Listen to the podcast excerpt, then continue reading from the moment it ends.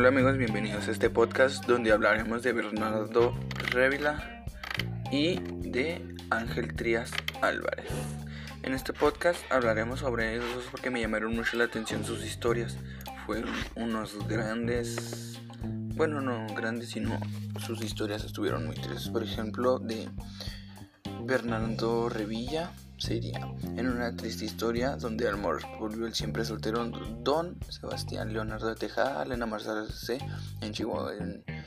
Imposible corría del año 1900 1866 cuando una recepción de unos casonas de Zarco perteneciente a don Bernardo Revilla Valenzuela en honor a don Benito, Leonardo conoce a la hermosa hija del anfitrión Manuel Revilla subía en escasos 17 años y se enamora perdidamente de la chiquilla pero la niña nunca le hizo caso e incluso el ministro optó por hablar con el padre para que su para que su habló Manuelita, pero ella le dijo que su amor pertenecía ya que otro hombre obsesionado y loco de amor trató de convencer de diversas maneras para que todo fue imposible años después de la muerte del expresidente de su exilio en Nueva York.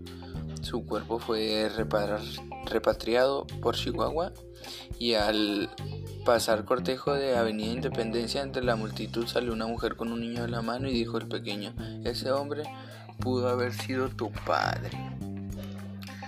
Así es como esta historia fue muy triste y de amor.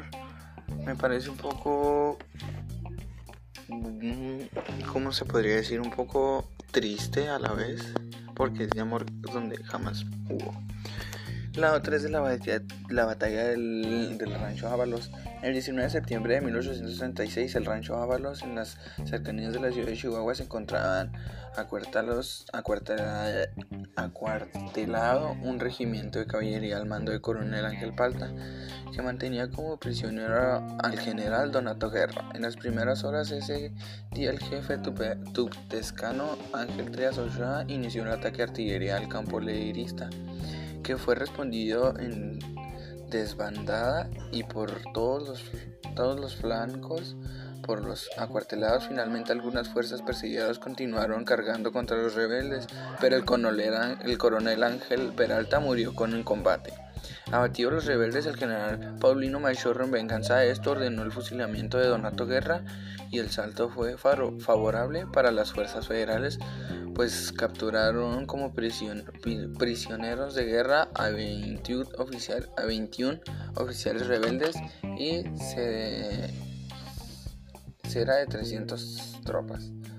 Aunque los levantamientos y los ataques porfiristas continuaban en muchos puntos del estado. Fue una muy fea guerra, una batalla donde la ganó el rancho Ábalos Ángel Trias Ochoa tuvo que ver mucho porque él fue quien lideró el ataque en artillería del campamento leirista, que fue muy malo y bueno a la vez. Bueno, hasta aquí hablaremos de todo y muchas gracias.